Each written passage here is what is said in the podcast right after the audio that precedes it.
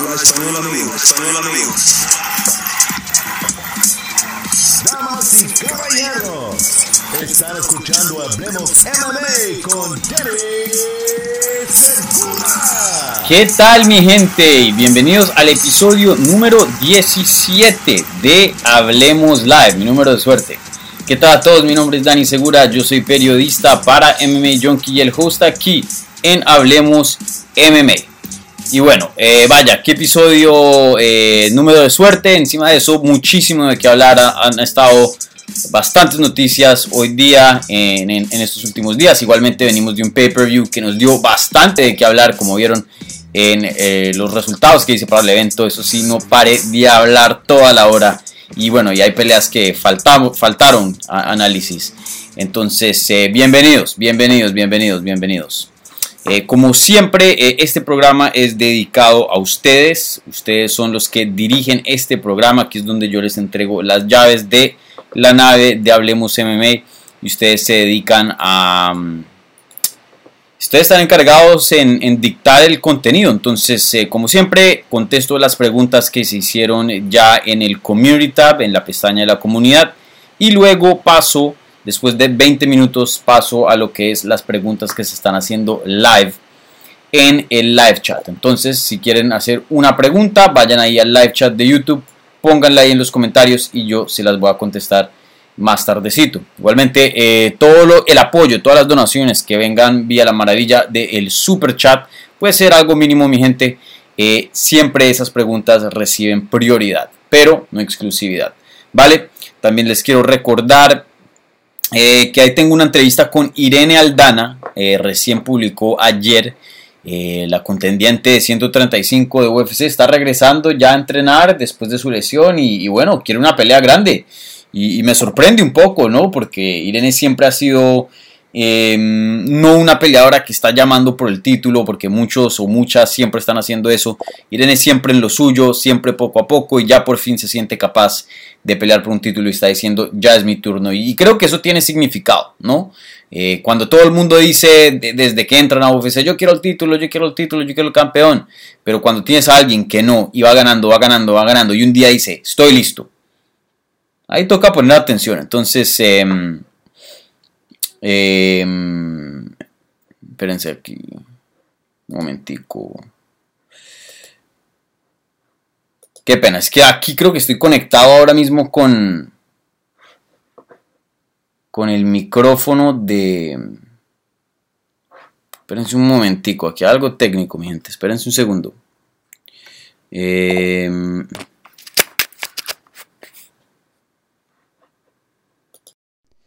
Ok, listo. Ya debe sonar mucho mejor. Qué pena. Creo que estaba en otro eh, micrófono, el del computador y no este que estoy hablando. Ya debería estar sonando mucho mejor la calidad. Eh, pero bueno, eh, sin más espera, empecemos con las preguntas, mi gente. Qué pena por esa, esa fallita ahí, pero ya, ya estamos en marcha. Bueno, la primera pregunta viene de un amigo aquí del programa, Hugo Rosales Urrestarazu. Dice, saludos desde Argentina. Saludos, Dani, desde Argentina. ¿Crees que debería cambiar los pesos en las categorías? Es decir, ¿tiene sentido de que los atletas corten tanto peso deshidratándose, algo que luego puede afectarles en el rendimiento? Ejemplo, Teixeira en UFC 275. Pues Teixeira dice que, que lo afectó el corto, ¿no? Pero yo soy un atleta con, un- con una condición y un cardio excelente en esa jaula. Fueron cinco rounds sin parar y tiene 42 años de edad. Eh, no estoy diciendo que no le crea, pero yo lo vi bien, yo lo vi bien. Eh, veremos ahí pues cuál es la verdad, eso solo Teixeira lo sabrá, pero sí de pronto eh, Teixeira pues entrando al combate toca también decir esto, no era el peleador más grande, seguramente el que cortaba más era Giri, Giri era mucho más grande que Teixeira, pero, pero sí, de pronto ese no es el ejemplo perfecto. Sí hemos visto ejemplos claros, claros, de peleadores muy buenos que entran al octágono comprometidos, eh, que simplemente no son los mismos, que simplemente eh, han sido desgastados por el corte de peso, llegando a sus respectivas categorías, y simplemente no, no vemos el potencial, no vemos la capacidad del peleador dentro del octágono debido al corto. Esto es un tema muy, muy largo. eh, muy, muy largo la cortada de peso viene de la cultura de aunque en boxeo se hace, pero en lucha, en lucha olímpica, en lucha aquí en Estados Unidos, de lo que es el folk style, eh, esa lucha, pues los luchadores están acostumbrados a cortar mucho, mucho peso. Y eso trajo mucha ventaja en los primeros años de UFC y artes marciales mixtas, porque eh, eran, unos trucos que los luchadores ya sabían que otros, de pronto los jiu-jitseros, los de judo, los de boxeo, no sabían. Entonces se inscribían a pelear a una pelea de 155, de pronto cortaban un chino, se, pues obviamente se tenían que cerciorar de que estuvieran en peso. El otro man también pesa o mujer y luego al otro día estaba mucho más grande y tenían una desventaja. Sí hay una ventaja en cortar peso, pero sí puede llegar a un punto que, como dices tú en la pregunta, Hugo Rosales, puede llegar a un punto que puede afectar a el peleador o la peleadora de una manera negativa. Entonces, eh, y también no solo afectarlo en el performance dentro de la jaula, pero también eh, pues hay un problema de, mm, de salud, ¿no? Ya en cuanto a, futuro, ¿no? Los órganos, todo el cerebro, también cuando peleas deshidratado, tu cerebro está más propenso a tener más daño, mejor dicho, hay muchas cosas que pueden pasar.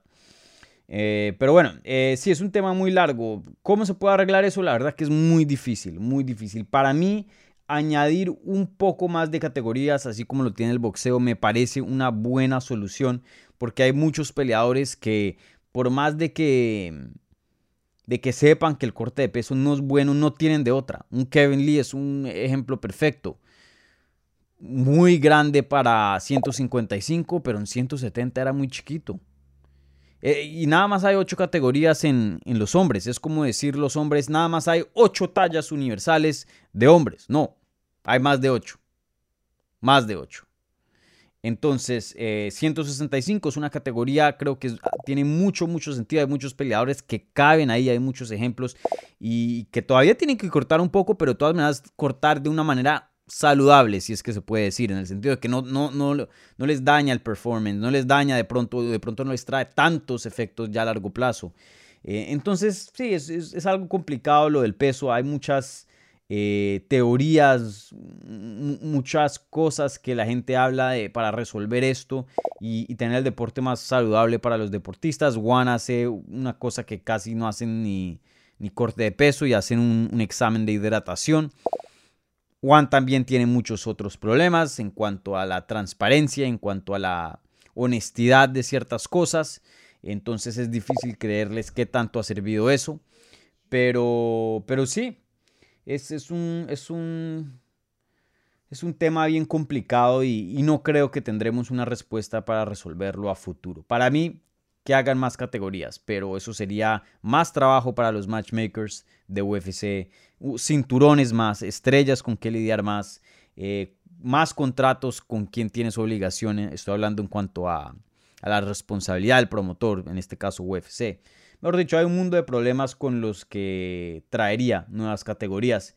Em, pero a la misma vez traería muchos beneficios y creo que esos beneficios eh, no solo en cuanto a la salud de los atletas, pero en cuanto a dinero, simplemente tener más campeones en tu roster para poder tener más pay-per-views, ponerlos en, carteleras, eh, hacer peleas más importantes, peleas de campeón contra campeón se prestarían más.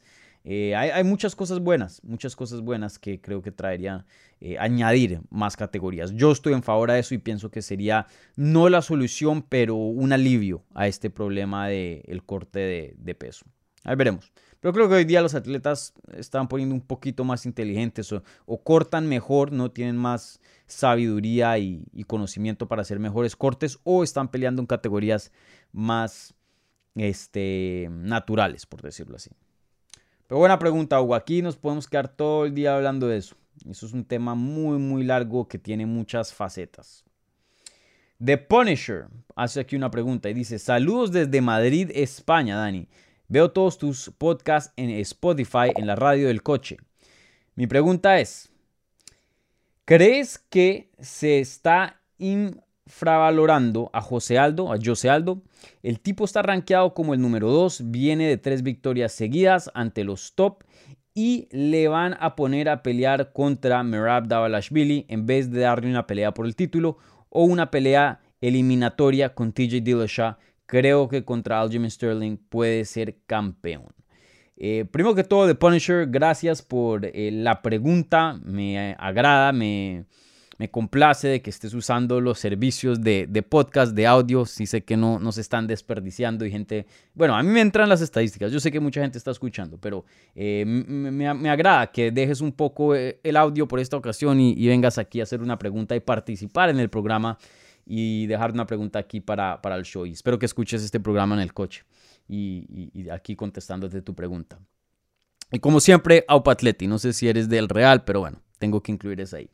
Eh, bueno, The Punisher. Em, esta pregunta está buena, muy buena, muy buena y, qué chévere que me la hayas preguntado. ¿Por qué?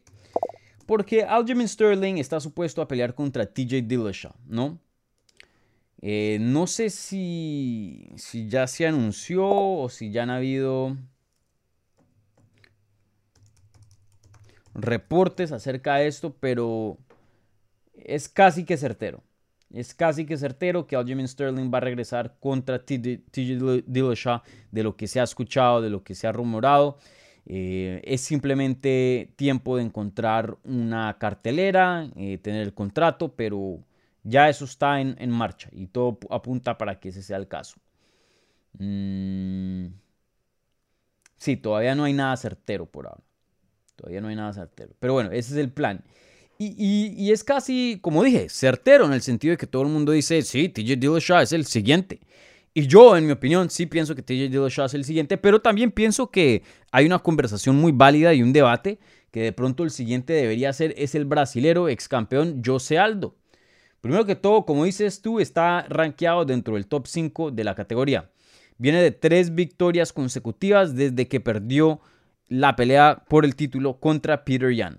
¿No? Eso fue en el 2020. Ahí mucha gente pensaba, esta fue la última vez que José Aldo eh, tenía una oportunidad para ganar un título. Ya lo había intentado anteriormente, no pudo. Em, en, 145, ¿no? Ya 35 años de edad, mucho millaje.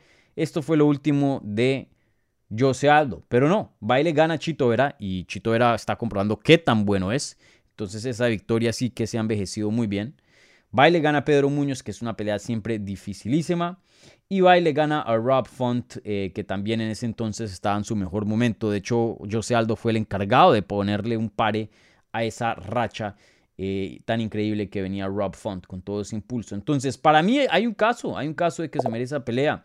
Eh, pues TJ Dillashaw venía de una suspensión, solo ha ganado un combate y eso fue contra Corey Sanhagen, que es un oponente respetable, eh, pero también pues se venía de una suspensión por usar EPO, no es exactamente esteroides, pero prácticamente lo es en, cuanto a comparación, en cuanto a beneficio de lo que trae, pues es, algo que eh, EPO pues es conocido como un, no, es algo que es muy normal que hay, que la gente toma y ay, yo no sabía que estaba en la lista prohibida de usar, no, es algo que se sabe que es una una droga em, no permitida, ¿no? Por usada. Entonces, eh, yo creo que José Aldo, claro que tiene un caso para saltarse a TJ Dillashaw y él estar peleando por el título. Pero, pero, pero, a la misma vez, TJ Dillashaw nunca perdió su cinturón. Em, se lo quitó UFC debido a, a, la suspensión. Y a la misma vez, José Aldo, pues ya le dieron su oportunidad. Él ya peleó en 135 por un título, ya había peleado de, mm, por 145 también por el título después de que lo había perdido, eh, perdió nuevamente contra Max Holloway. Entonces no es que UFC lo esté teniendo captivo y, y gane y que gane y que gane y nunca le llega esa oportunidad de título, no, le han dado. Le han dado oportunidades y saben que es una leyenda, le han dado su respeto, me parece a mí, pero en algún punto pues también tienes otras eh, diligencias, ah, otros contendientes en la división que tienes que atender y eso es el caso de UFC hoy día. Creo que si hubiéramos visto una pelea de Jose Aldo eh, alrededor de esta época, si no hubiera sido por la lesión de Aljamain Sterling que prolongó una defensa de título, esa trilogía, perdón, esa revancha con Peter Yan se hubiera hecho en Abu Dhabi del año pasado, hubiera defendido luego el cinturón en, otra ocasión y hubiéramos visto de pronto a Jose Aldo estar peleando por eh, el cinturón más o menos en, esta época. Entonces también creo que por circunstancia ahí eh, sale un poquito perjudicado Jose Aldo. Pero, pero como, como te dije, creo que tienes un punto. Eh, y muchas personas se están olvidando de él porque ah, ya perdió una vez por el título. Pero en mi opinión, una pelea contra Aljamain Sterling y de pronto tengo que aceptarlo también. Esto soy yo subestimando a Aljamain Sterling. Pienso que es un peleador fenomenal, pero aún así pienso que hay otros mejores en la categoría. No solo uno, pero de pronto más de uno. Y Jose Aldo es uno de esos. Creo que Jose Aldo le gana en una pelea a Aljamain Sterling, en mi opinión. Eh, de pronto pueda que esté incorrecto. Entonces, eh, ahí veremos. Sin duda, mm, UFC le está dando el oponente más duro en las 135 libras. Estamos hablando de Merab Davalashvili. Esa pelea pues em, no está pactada todavía, pero Ariel Helwani reportó, creo que fue ayer, em, martes, que esa pelea pues UFC está trabajando para hacer ese combate el 20 de agosto en UFC 278, la cartelera donde va a pelear Kamaru Usman y Leon Edwards. Y pues, brother, Merab pues viene de un y una racha fenomenal. Eh, es un monstruo, no es muy conocido, de pronto tú y yo conocemos de él, los que están viendo este programa conocemos de él, pero el público casual no conoce mucho de él, entonces si, es, si le ganan no es que le traiga mucho valor una victoria sobre Merab, creo que para nosotros obviamente la vamos a respetar muchísimo, para el público más allá de, de, nosotros, de los hardcores, para los casuales, no creo que mucho. Pero, brother, si le gana Merab y llega a conseguir cuatro victorias en línea, tiene que pelear contra el ganador. Digo yo, entre Aljamain Sterling y TJ Dillashaw. Tiene que pelear. Ahora, pueda que se le complique dependiendo qué pasa en la pelea de Chito Vera y Dominic Cruz, porque si Chito gana, Chito también se merece una pelea de título. Y este es el problema cuando pasan lesiones, este es el problema cuando le dan combates al campeón que no es el contendiente número uno. La fila de contendientes se alarga y se alarga y se alarga y en algún punto alguien va a salir jodido.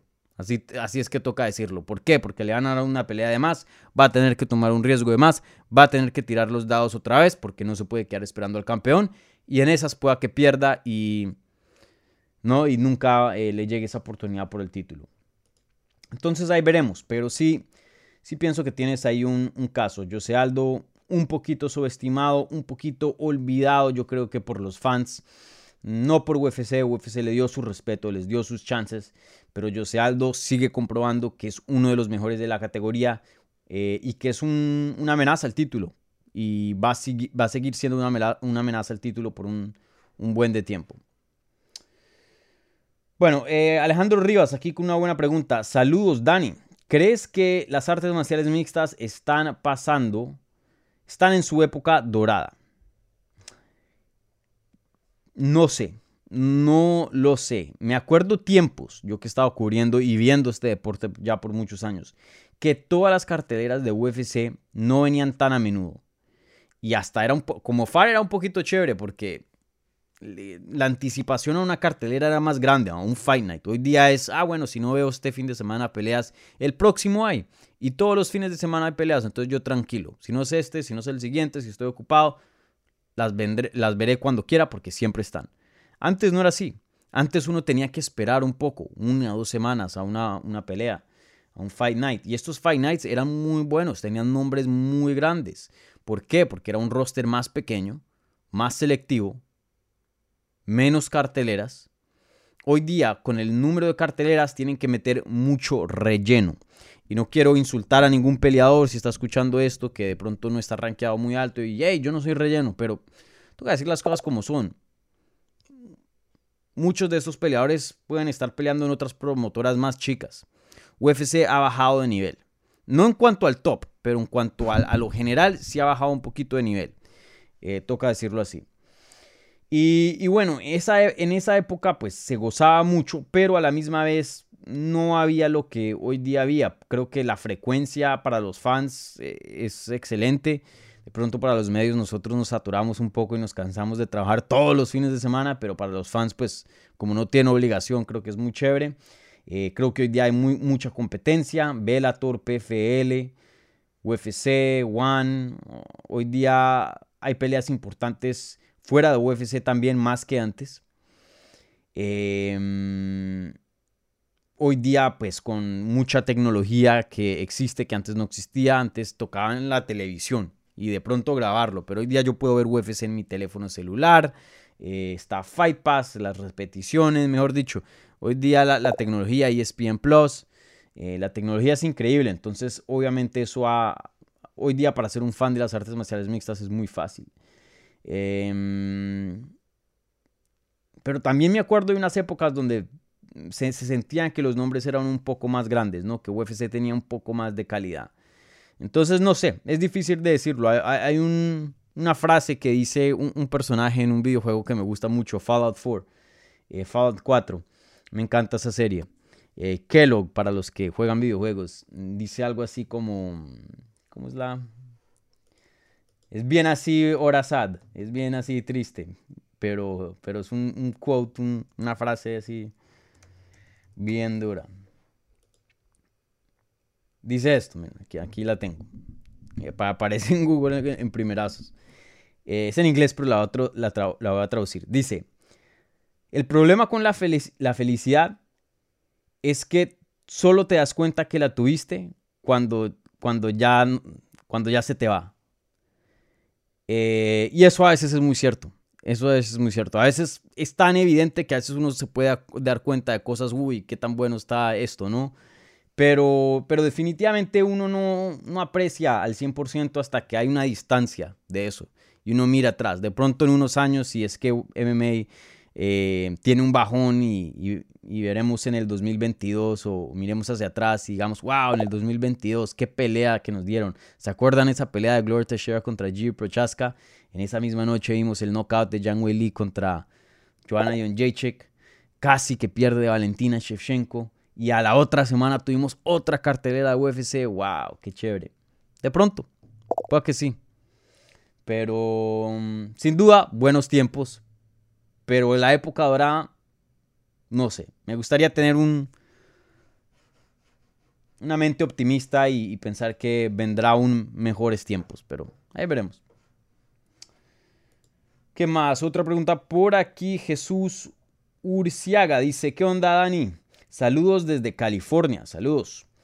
¿Quién crees que ganaría en la revancha del peleón que acabamos de ver el fin de semana pasado? ¿Glover o Giri?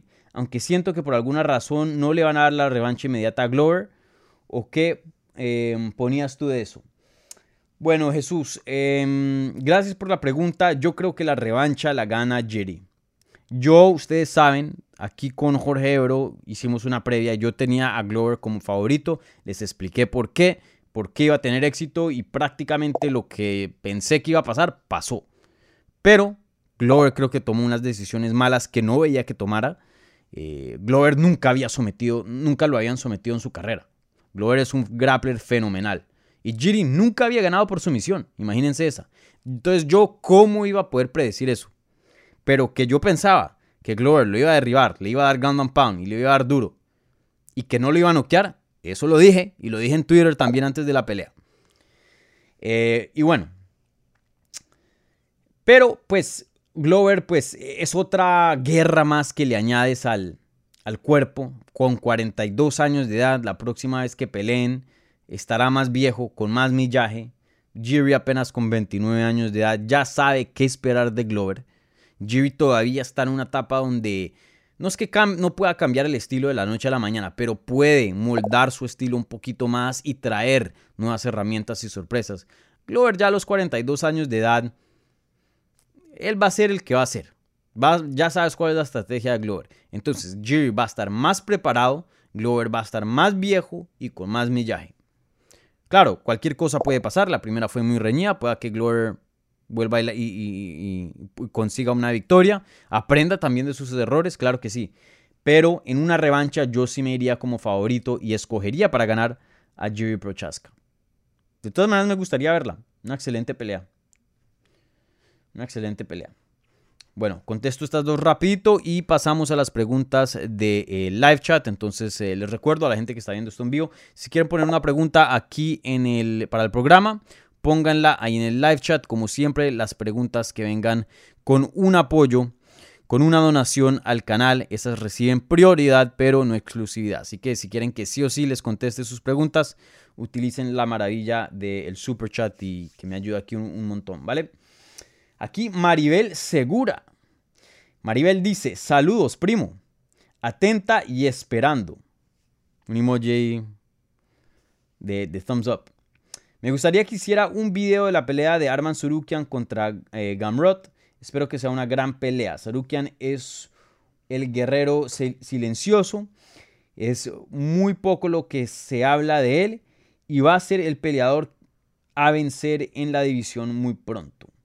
Eh, es de mis favoritos junto a Olivera y Joel Álvarez, que espero que pronto estén en el ranking. Si Arman Sarukian es una bestia, y yo sabía, yo sabía que Arman Sarukian era una bestia en su debut, que lo perdió, pero tomó una pelea, si no estoy mal, de corto aviso contra nada más y nada menos que Islam Makachev, en Abu Dhabi, si no estoy mal.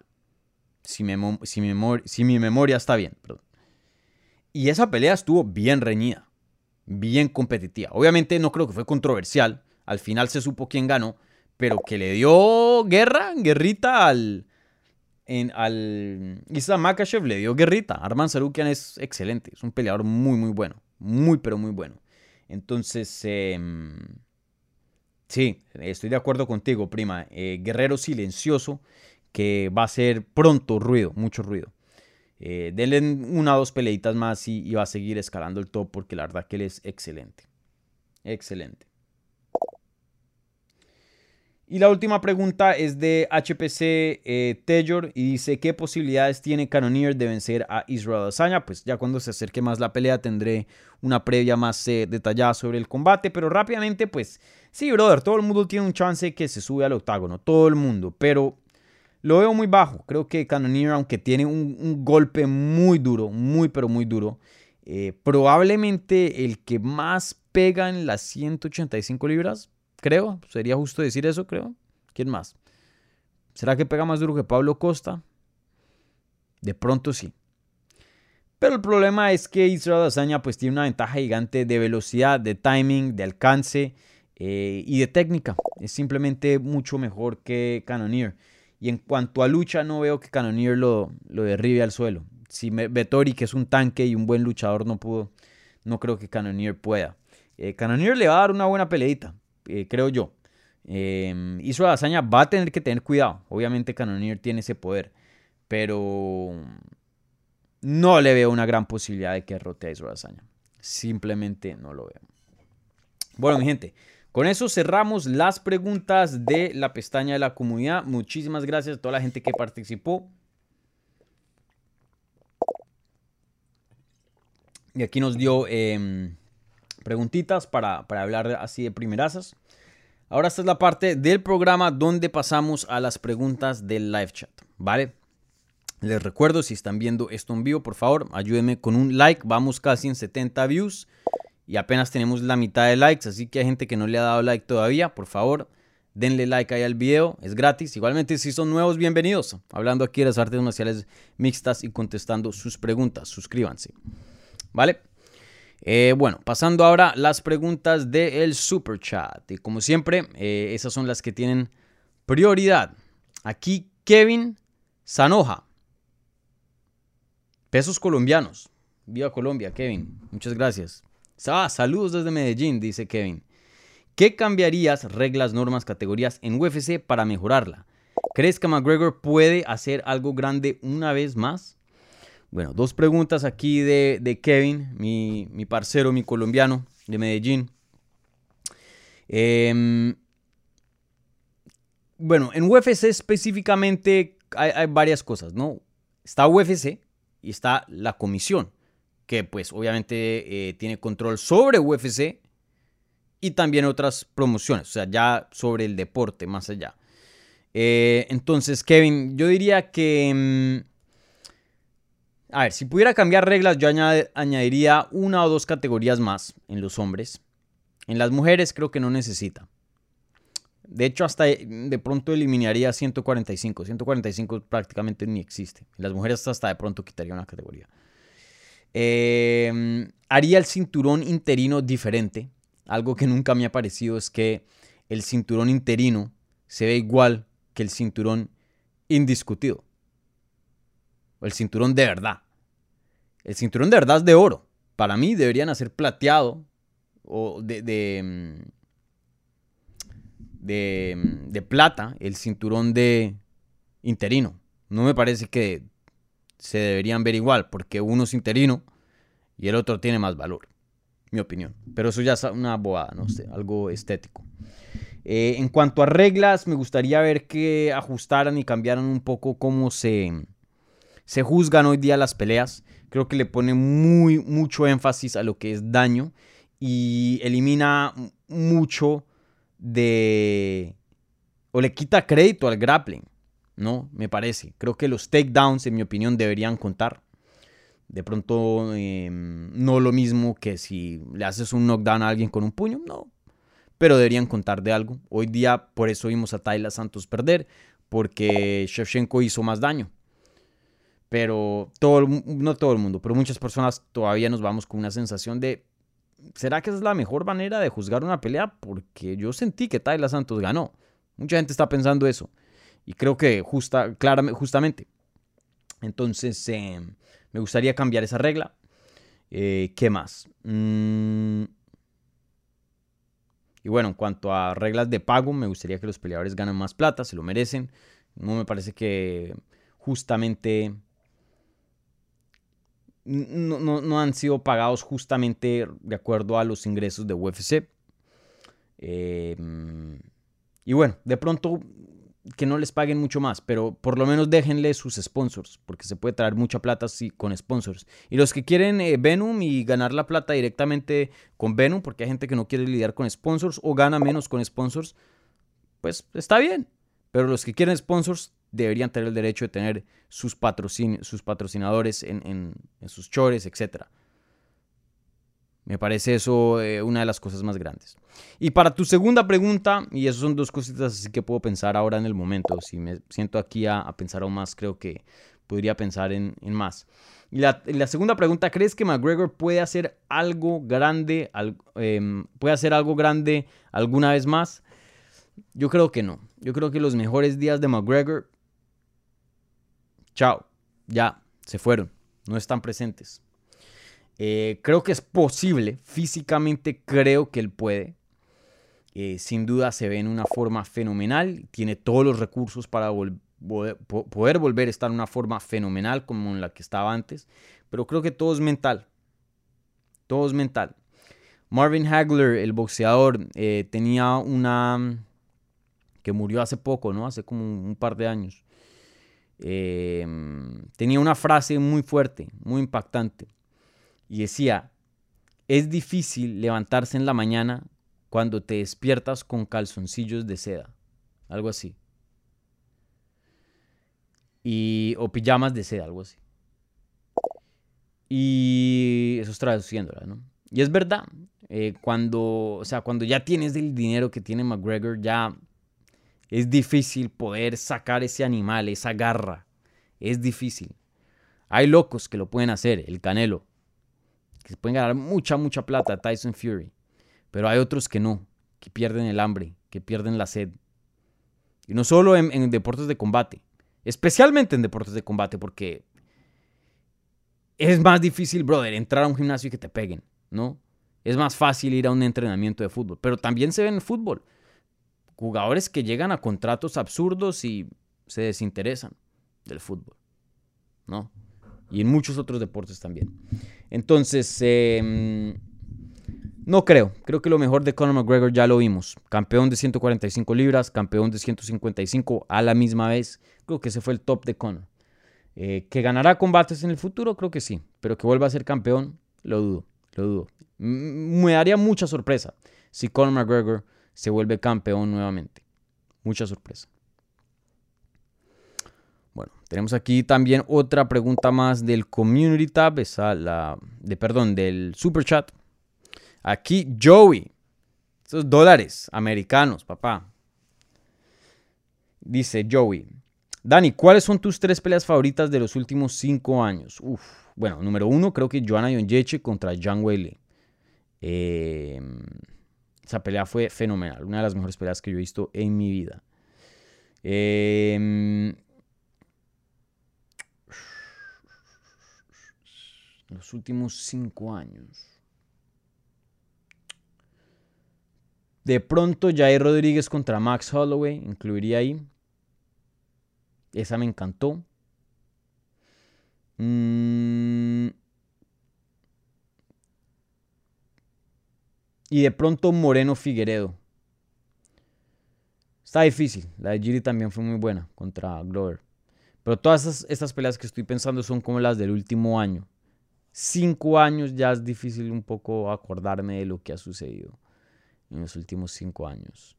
Em, ¿Qué otra más? Mm, me iría con esas, me iría con esas así de, de primeras. Gracias por la pregunta y por la donación, Joey. Bueno, creo que eso es todo de preguntas del super chat. Déjenme y me cercioro. No me quiero saltar ni una. Sí. Vale, ahora pasamos a las preguntas normalitas. Les recuerdo, mi gente, como siempre, denle un like a este video. Igualmente suscríbanse al canal si no se han suscrito. Ah, algo que les quiero mencionar. Veo que hay gente que deja preguntas antes de que arranque el envío. Deja preguntas en el live chat. Esas se borran. Cuando hago un update, cuando le añado un tema o le añado un tag y, pongo guardar en el video, se borran. Entonces, si van a hacer preguntas con anticipación, les recuerdo, vayan al community tab del canal y pongan una pregunta en el post ahí. Esa sí no se borra y se las contesto. Las del live chat se borran porque yo vi varias personas comentando y ya cuando eh, guardaba algo se borraba. Entonces por eso Iván aquí tiene la primera, pero, pero él no fue el primero. Aquí con una foto de la cara de Snoop Dogg con Jake the Dog de Adventure Time. Está bacano. Acá dice, saludos Dani, siempre apoyando y compartiendo. Me encanta tu contenido de calidad. Siempre escucho los podcasts en mi trabajo. Gracias Iván por ese comentario. Muchas gracias. Aquí mucha gente... Eh,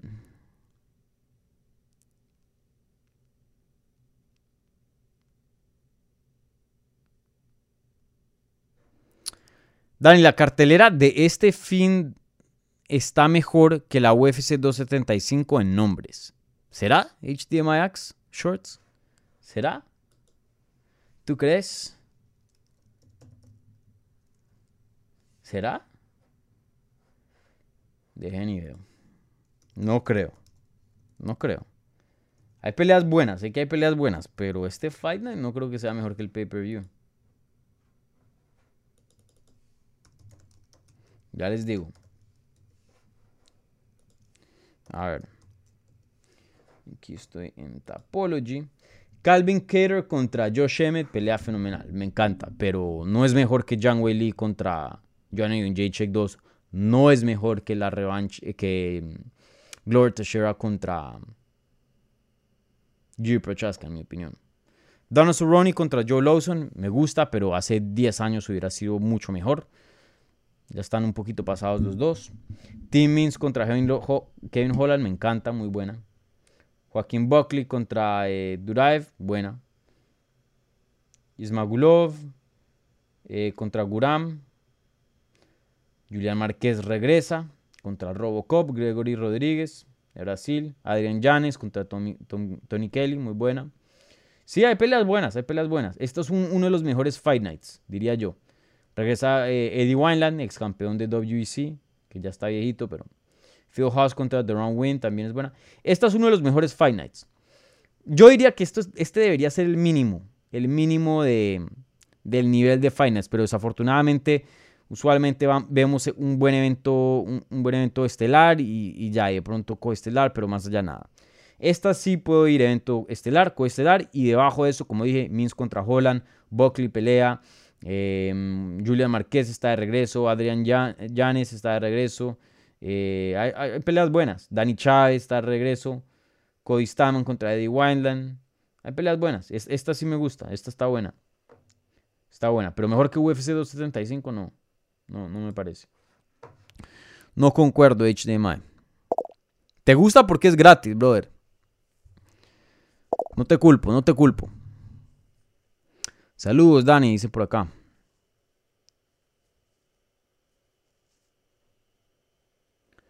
Quise Dasaev Núñez. Hola Dani, saludos desde Tampico, Tamaulipas. Saludos.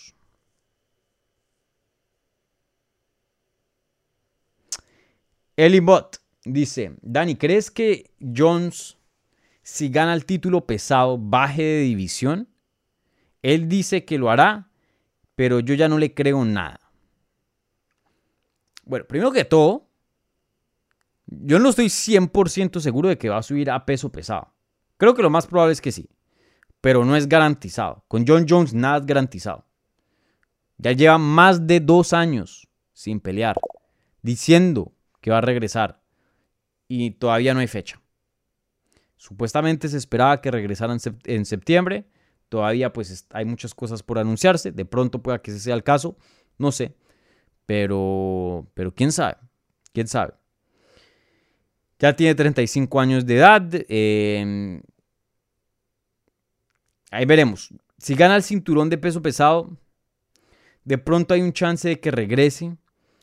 Pero de todas maneras tiene que ganar primero el cinturón de peso pesado. Y eso no está nada fácil. Miocic no es fácil. Inganu, si es que se queda con UFC, no es fácil. Entonces, complicado. Complicado. Eh, creo que es posible pero todavía hay mucho por definirse, Eli. Eh, muchas cosas que toca primero esperar. Primero, que haga su debut en peso pesado, y ahí hablamos. Primero que haga su debut.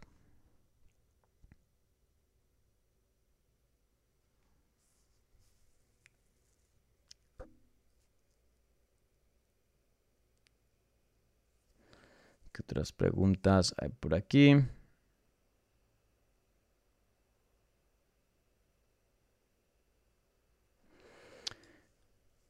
Manuel Márquez Espinosa, ¿qué opinas de que los jueces den la, la puntuación al terminar cada salto? Sí, está bien, así debería ser.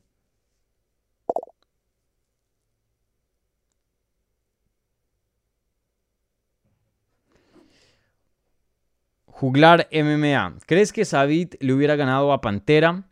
Sueño, sueño roto porque deseaba ese combate con todo. Yo apoyaba 100% al Pantera pero hubiera sido una joya esa pelea. Bueno, eh, antes de contestar tu pregunta, no sé si alguien ya ha preguntado esto, pero primero que todo hablemos de, de, de Sabit. Esa noticia está fresquita. Fresquita, fresquita, fresquita. Pues resulta que... un segundo. Resulta que Sabit, eh, de acuerdo a reportes de Guillermo Cruz, un buen amigo mío, Sabit ya le informó a UFC que se va a retirar o se retiró de las artes marciales mixtas. Ya no más. Hasta ahí llegó. Eso dice Sabit. Eso dice el reporte de Guillermo Cruz. Eso fue reportado eh, hoy miércoles durante el día. Y bueno, esto es algo que no sorprende porque ya se había rumorado o ya se había aprendido varias cosas que apuntaban de que no iba a regresar. Yo mismo les había dicho, yo le había preguntado a Dana White, yo le había preguntado a su manager de Sabit, Ali Abdelaziz, y nadie tenía una respuesta. Y sí se sonaba raro que ya habían pasado años. Y si ven el Instagram de Sabit, no está entrenando, está en otras cosas. Eh, se había graduado como doctor, si no estoy mal, por allá donde él vive. Y, bueno, todo apuntaba de que no regresaba. Luego se escuchaba un reporte de, de que tuvo como una experiencia religiosa y simplemente le cambió la manera de pensar y ya no quiere pelear más. Y eso fue todo lo que se sabía hasta este reporte que pues ya es como decir el último clavo en el ataúd, ¿no? Ya Todavía yo no he confirmado eso personalmente, pero Guillermo es un, buen periodista que se puede confiar en él, entonces eh, confío pues en eso. Em, y bueno, esa es la verdad. Parece ser que Sabid ya terminó su carrera como peleador. Se va con un récord de 18 y 1. Em, una racha muy larga. La única derrota fue bien temprano en su carrera. Nunca perdió dentro de UFC. Era un peleador muy grande, con un estilo muy emocionante, tenía mucho potencial, bien joven y ha decidido colgar los guantes. Y esa pelea con Jair Rodríguez, que se había fichado varias veces, pero por lesión de Sabid o lesión de Jair, no se daba esa pelea. Se, se escapó. Hoy día Sabit tiene 31 años de edad, no ha peleado desde que le ganó a Kelvin Cater, que pelea este fin de semana. Eso fue en noviembre del 2019, una pelea que ganó pelea de la noche. Él apenas en 1, 2, 3, 4, 5, 6 peleas ganó dos bonos de pelea de la noche y dos eh, desempeños de la noche. O sea, de, las seis peleas que tuvo, cuatro tuvo bonos. peleador muy bueno. Peleador muy bueno.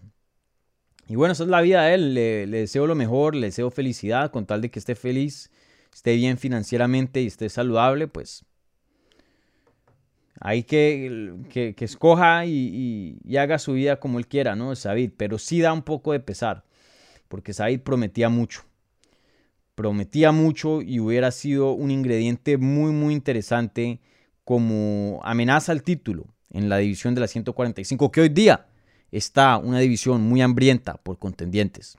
Hoy día una división que le falta retos al campeón, que le falta un poco de personalidad también. Sabita, aunque era muy callado, tenía su, su, su flow, ¿no? Él, él, también tenía su personalidad, así como Max Holloway, ¿no? Él, él era todo un personaje. Y bueno, decidió retirarse, así que eh, uno de los retiros más extraños. Usualmente hay veces que los peleadores llegan a una, realización que dicen ya no quiero más, después de una derrota bien fea, después de una paliza, después de una lesión bien fea. Pero ese no fue el caso de él. Entonces algo muy extraño. Me gustaría entrevistarlo. Yo sé que él no está haciendo entrevistas, eso lo tengo con certero pero me encantaría escuchar de él, a ver qué es lo que piensa, por, qué llegó a esta decisión, ¿no? Así que bueno, ahí veremos qué es lo que sigue. Y uno nunca sabe, pronto regresa. Hay muchos peleadores que se retiran, que dicen no, no más y regresan. Yo entrevisté uno hace poco, Alan Belcher, si son nuevos no saben de él, pero él peleó eh, en UFC por mucho tiempo, fue contendiente top le ganó a Rosimar Palhares, su última pelea fue contra Michael Bisping y perdió, pero era contendiente top, uno de los mejores del mundo y se retiró a los 29 años de edad porque estaba infeliz y tenía muchos problemas. Eh, yo escribí una historia sobre eso. Y a los 8 años, eh, a los 37 regresó y peleó. Y hoy día está peleando y le está yendo muy bien en bare boxing, en boxeo a puño limpio. Y va a pelear por el título. Entonces, quién sabe, de pronto en unos años cambia de parecer Sabit y regresa. Uno nunca sabe, pero sí se siente esta que es certera, que es de verdad. Y bueno, qué pena. Para contestar tu pregunta, eh, Juglar MMA, ¿crees que Sabit le hubiera ganado a Pantera? En cinco asaltos, no. En tres, de pronto, sí. En cinco, no. Vimos el cardio de él cuando peleó contra Kelvin Cater. Ese último round lo perdió. Ganó los primeros dos, perdió el tercero. Y se le estaba acabando la gasolina. El Pantera es, toda una máquina para cinco rounds. Entonces creo que en cinco rounds de evento estelar, que muchos de esos eh, fichajes fueron para evento estelar, favorezco al Pantera, en mi opinión. ¿Qué otras preguntas hay por aquí?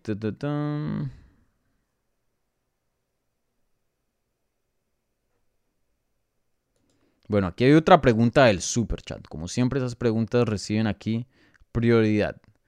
Y es de Joey. Dice, Dani, ¿crees que Jones le gana a Giri? Yo sí. Sí, yo también. yo también pienso que Jones le gana a Giri. Eh, cuando me preguntaban en eh, la pestaña de la comunidad sobre el tiempo dorado de las artes marciales mixtas, eh, mirando al deporte en sí, al deporte completo, de pronto hay un argumento para eso. Pero si nos podemos a enfocar en ciertas categorías específicas o ciertas cosas específicas del deporte, hay ciertas áreas en las que el deporte ha tomado pasos para atrás. Y eso es normal. Ah, eh, eh, vean el deporte como, como las acciones, como el mercado de acciones. Apunta siempre para arriba, pero no es una línea derecha. Sube, baja, sube, baja, sube, baja, pero por lo general, en camino a, crecer. Así es todo, por, por, lo general. Hay ciertas cosas que no, pero por lo general todo en la vida es así. Y las artes marciales mixtas sin duda es así.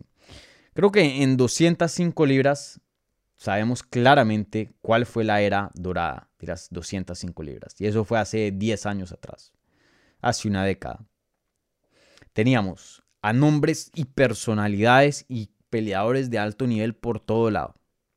Y uno de esos era John Jones. Y es John Jones. Porque recuerden, John Jones es viejito. De pronto no en edad, pero él fue campeón a los 23. Fue hace años. Eh, y John Jones, me parece, y la división de las 205 libras hace 5 años atrás era mucho mejor que la división de hoy. Si Daniel Cormier siguiera hoy día en su prime, si John Jones hoy día siguiera en su prime, si Alexander Gustafsson siguiera hoy día en su prime en las 205 libras, si Anthony Johnson siguiera dentro de UFC en su prime en las 205 libras, no hay campeón Jiri Prochaska. No hay campeón Glover Teixeira. Eso es la realidad, en mi opinión. Em, en mi opinión, Cormier destruye a Jiri Prochaska. Lo pone contra la jaula, lo tumba al suelo y, ahí sí no se va a parar. Ahí sí lo mantiene en el suelo y, le da una paliza y lo finaliza. John Jones igual, hasta lo finaliza de pie, en mi opinión. Eh, Gustafsson, una técnica mucho más limpia, un striking mucho más limpio. Si Glover le pudo poner las manos a, a, a Gustafsson, olvídense. También le ponen las manos a, al Giri y aún peor. Y, Anthony Johnson ni hablar. Imagínense a Giri contra Anthony Johnson. Uy, eso hubiera sido loquísimo. La división de las 205 libras se ha tomado un paso para atrás. Y, y John Jones hoy día le gana a Giri. Si John Jones hoy día quiere ser campeón de las 205 libras, es campeón es campeón. Buena pregunta, Joey. Gracias por esa donación. Por el apoyito. A ver, ¿qué otras preguntas hay por aquí?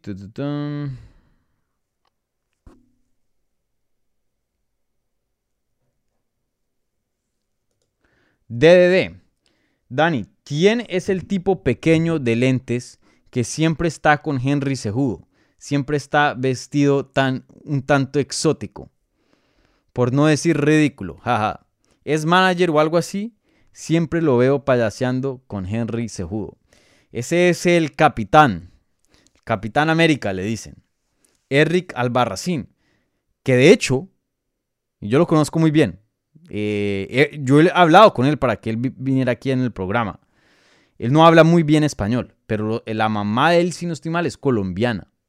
Él habla más portugués que español. Ahí yo le dije, hey, ahí chapuceamos y, hacemos algo, pero nunca llegamos a nada concreto. Pero si quieren, yo puedo traer aquí al, al Enrique Albarracín. Él es un coach, él es entrenador y, también un poco como manager. No creo que en cuanto a lo legal, a firmar contratos y eso, pero sí a manejar carreras y aconsejar y, a coach. Él sabe mucho de estrategia y, poner campamentos y, él es muy bueno. De hecho, en el 2019, él y Eugene Behrman, que es el de City Kickboxing, el coach de Iso de Hazaña, estaban compitiendo por coach del año. Lo ganó Eugene Behrman en la mayoría de, de medios. Pero Albarracín este año tuvo un año increíble con Frankie Edgar, Sejudo volviéndose doble campeón, Korean Zombie, él maneja a mucha gente. Pablo Costa tenía mucho éxito.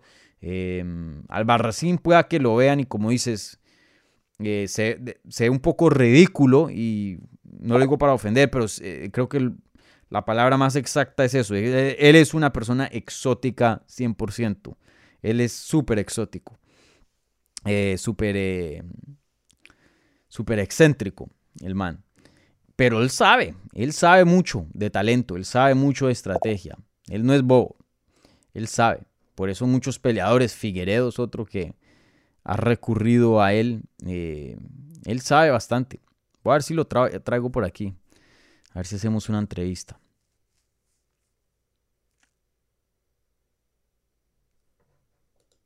Francisco Vega, Dani, ¿quién es el mejor oponente para Dazaña? ¿Pereira o Strickland? Disculpa la redacción, eh, pero ando con el celular. No, tranqui, Francisco. Em, uf. O sea, ¿quién es mejor? ¿Cómo así? O sea, un oponente más fácil para Dazaña, esa es tu pregunta. O mejor en cuanto a la pelea más grande, la pelea más dura. Si es la pelea más dura, la pelea más grande, yo me iría con. Está dura porque Strickland también me gustaría ver, aunque no me gusta mucho cómo habla, lo que dice. A veces dice cosas mm, poco fuera de lugar, me parece a mí, bastante fuera de lugar. Eh, el trash talk entre él y Adazaña sería algo muy nuevo, porque hay otros que le han intentado, pero Adazaña es muy inteligente y no le dan la talla. Este es tan fuera de base, tan loco con su trash talk, que hasta de pronto saca algo de Adazaña. Y también no le tiene miedo a Adazaña. Este no se va a congelar como Pablo Costa. Strickland es un loco. Strickland va a salir con toda. Eh, pero Pereira, pues la historia de que lo haya derrotado dos veces dentro de kickboxing, pues también me, interesa mucho. Una decisión y una de knockout. Y, y, quién sabe, de pronto a ese factor hermano grande, ¿no? Cuando alguien pierde, sobre todo de una manera tan devastadora, eso siempre queda en mente. Creo que eso le pasó un poco a, a um, Rose cuando peleó contra Carla Esparza la revancha. Carla Esparza le dio una paliza tan dura la primera vez que creo que esta vez tenía mucho miedo y estaba muy reservada porque le tenía pavor a la lucha de, de Carla Esparza y por eso no soltó las manos y por eso vimos la pelea que vimos. Pero bueno, para contestar tu pregunta, Francisco Vega, mm, yo me iría por Pereira por la historia, porque Pereira es un, kickboxing, un kickboxer fenomenal. Creo que Pereira es un excelente macho para Dazaña. Creo que tipo un Marvin Vettori, eh, un Robert Whitaker, sería, le ganarían con, más facilidad a Pereira que a Dazaña Pereira. Simplemente por el estilo. Porque con Pereira, si tú lo luchas y mezclas las dos cosas, le ganas. Pero a no es un luchador. Entonces creo que de todas las peleas, la pelea con el campeón es la más favorable para Pereira. Así suena loco decirlo, pero es la verdad. Em, yo me iría con Pereira, pero la de Strickland es muy buena también. Ahí no, ahí no se pierde. El que gane va a ser una pelea buena. Ahí no se pierde. No se pierde.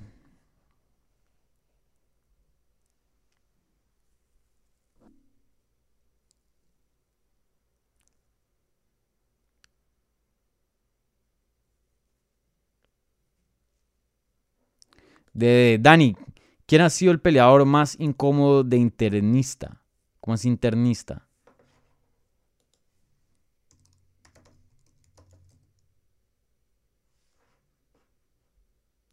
¿De entrevista?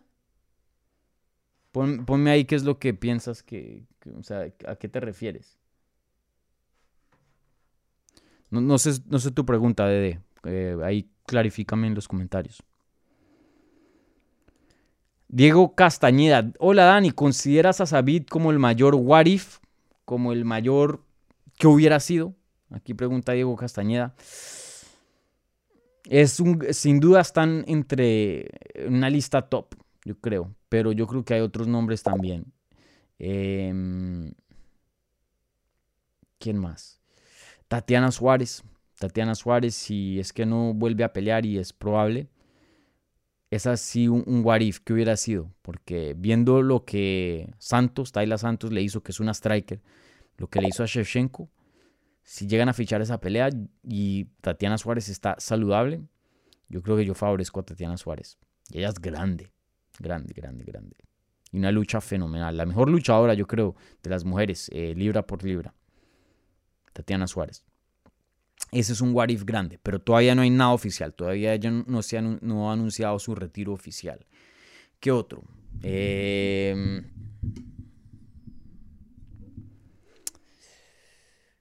mm, ahora mismo no puedo pensar, pero sin duda Sabite está, está en esa conversación entre los más grandes. Entre los más grandes. Sí, no me, ahora mismo no se me vienen otros en mente, pero por eso me gustan mucho las preguntas de... Una excelente pregunta, Diego.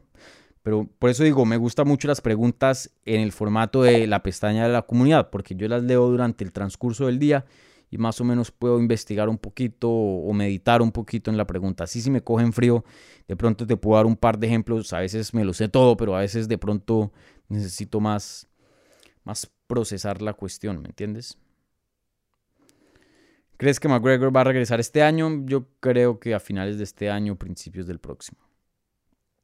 Pero sí, está cerca. Ya, ya está pateando. No sé si vieron ese video.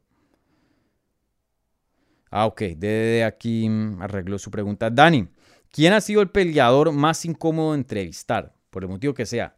Apuesto que ha sido Henry Sejudo o Colby. Un abrazo desde México. Eh, con Henry yo lo he entrevistado.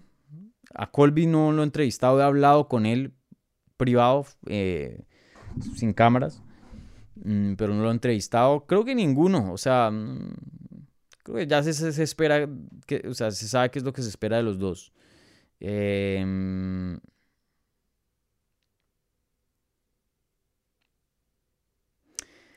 Siempre es incómodo preguntar, con ellos no tanto, preguntar cosas legales, eso es incómodo, porque los peleadores no les gusta mucho, uno se siente incómodo, pero pues es parte del trabajo de uno, uno tiene que hacer esas preguntas.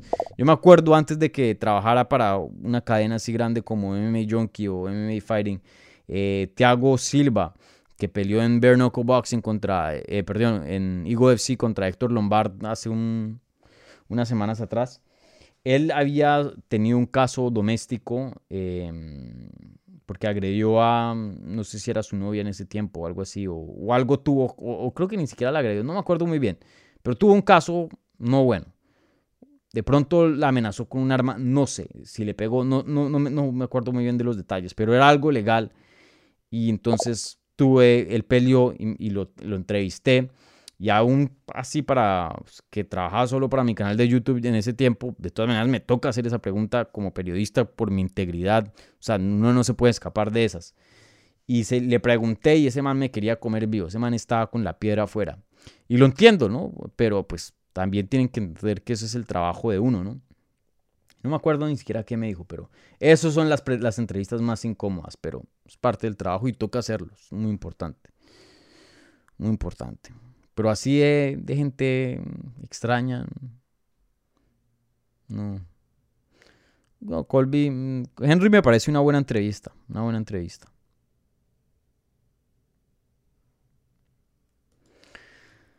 Aluminio, etc. Em, Dani, ¿con quién te gustaría ver a Conor en su inminente regreso? Eh, yo he mencionado mucho a Bobby Green me parece Bobby Green que puede ser una estrella de este deporte, pero UFC simplemente no lo promociona. Yo decía eso de Jorge Masvidal antes de que Jorge Masvidal se hubiera explotado en eso. Yo siempre decía, y hay videos de esto, me gustaría encontrarlo, que alguien lo encuentre. Busquen cuando yo hacía The MMA Hour, un show para MMA Fighting con Luke Thomas. Eh, yo me acuerdo claramente, una vez yo le dije a Luke Thomas, en, eh, que es un gran amigo mío, le dije en el show, eh, en vivo, creo que peleaba más Vial. Yo dije, ¿por qué más Vial no es una estrella? Por, como Nate Díaz, ¿por qué no? Él literalmente es la versión de Nate Díaz, pero Miami, hispana. Tiene un estilo emocionante, finaliza, sabe hablar, es real, es cool, o sea, eh, ¿por qué no está? Y él me, ah, sí, ¿saben qué? No me había puesto a pensarlo, me, había dicho Luke. Y luego pasa lo que pasa después, años después, y Más Vial se convierte en, ¿quién es Más Vial? Hay muchas estrellas por hacer, hay muchas estrellas, y creo que Bobby Green es un nombre de eso, y ¿por qué no ponerlo ahí contra Conor McGregor? Creo que esos dos tendrían una habladidura bien buena. Eh, y sería como un tune-up, ¿no? Como una una pelea de rebote, ¿no? En UFC nunca van a haber peleas de rebote perfecta, todo el mundo es duro, pero pues si comparas eso con un Charles Oliveira o un Usman o algo así, Bobby Green sí es de rebote, pero sin duda también una pelea dura que puede perder. Esa es una, pero la primera tiene que ser la trilogía contra Nate Diaz, esa la tenemos que ver. Esa trilogía para mí sería lo mejor. Ojalá que me toque cubrirla, sería un, sueño. Las dos primeras peleas me encantaron, me parece que los estilos de pelea son muy buenos y se complementan muy bien. Conor McGregor tiene mucho éxito y se ve muy bien contra Nate Diaz y viceversa. Me encanta esa pelea por mucho sentido, aparte de ser un espectáculo muy grande. Eh, yo diría Nate Diaz, si no, pongan a Bobby Green. Esas serían mi, mis elecciones. Ricardo Ortiz. Dani, salúdame. Soy fan del vikingo, Ebro y tuyo. Saludos. Saludos se llama mis cracks cubanos. Dani, eh, ¿te gusta Street Fighter, Mortal Kombat, Killer Instinct? Killer Instinct no sé, nunca lo he jugado. Mortal Kombat me gusta, yo lo jugaba mucho en Play, PlayStation 3. Eh, Street Fighter lo jugaba mucho pues en los arcades, en las maquinitas. Em, me gustaba mucho Tekken cuando estaba en PlayStation 1. Eh, pero ya después de eso no, no, jugué, no jugué más. Es que no tengo tiempo. Yo juego FIFA, juego Fallout, juego Call of Duty o jugaba. Ya dejé un poco también porque ya no es divertido. Ya la gente es tan buena que está. Uno juega ahí todo estresado y lo matan a cada rato. ya, ya, no, ya no es divertido. Em, eso es más que todo lo que juego. Y quiero empezar eh, varios juegos porque yo me volví fan de Xbox y hace poco me regresé a PlayStation y hay varios juegos de PlayStation de zombies como The Last of Us y, varios que quiero, que quiero jugar que son muy buenos, que he escuchado excelente, excelentes cosas, pero simplemente no, no, pues porque no tenía PlayStation no los he jugado. Pero sí, hoy día me, tengo muy poco tiempo en, en mis manos, hoy día. Hoy ya me pasé la hora, ni siquiera me di cuenta. Aquí hablando y hablando y hablando y me pasé la hora. Bueno, déjenme y me cercioro de que no hayan preguntas del community tab, del super chat, que es así, no me la salto. No. Vale. Bueno, mi gente, con eso terminamos. Eh, dos entrevistas ya están grabadas. Esta semana las voy a eh, sacar. Entrevista con Alejandra Lara, que pelea en el próximo evento de Bellator. Y entrevista, entrevista con Super Meli, Meli Martínez, eh, la nueva peleadora de UFC, ex campeona de combate global, un excelente prospecto, invicta está. Eh, esa fue una entrevista muy buena de conociendo a Meli. Le pregunté de todo, de todo, de sus papás, de su familia, de cómo empezó, de qué ha hecho en el kickboxing, eh, firmar con UFC, mejor dicho, de todo. Esa entrevista yo creo que publica mañana, ¿vale? Eh, ¿Qué más? ¿Qué más? ¿Qué más? Y bueno, por ahí se ve que hay varios topics que, quiero hacer videos, pero simplemente no he tenido tiempo, pero seguramente en estos días van a verlos, ¿vale? Como siempre, mi gente, denle un like a este video. Si son nuevos, suscríbanse. Igualmente, mi gente, si quieren que en este canal se hagan cosas más bacanas, tener más contenido, compártanlo, porque entre, entre crezca más esto, más tiempo me va a abrir más posibilidades de poder hacer cosas más bacanas y eso me beneficia a mí y a ustedes también. Entonces, por favor, compartan este canal para que sigamos creciendo, ¿vale? Como siempre, un abrazo, se me cuidan, un like, suscríbanse eh, y sí, y hay al tanto de, de, estas nuevas entrevistas, ¿vale? Como siempre, Apple Podcasts, Spotify, Google Podcasts, ahí nos pueden encontrar en todas las plataformas nos pueden escuchar en audio. ¿Qué más? ¿Qué más? Ya asustó. Disfruten las peleas, gracias a toda la gente que puso preguntas y nos vemos pronto. Chao.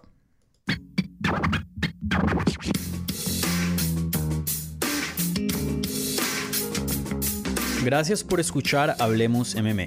Si les gustó el show, los invitamos a que se suscriban en su plataforma favorita de podcast para recibir episodios semanales. También déjanos tu review o cualquier comentario. Pueden seguir Hablemos MMA en Twitter, Instagram y Facebook en arroba Hablemos MMA. Y me pueden seguir a mí en arroba Dani Segura TV. Hablamos la próxima semana.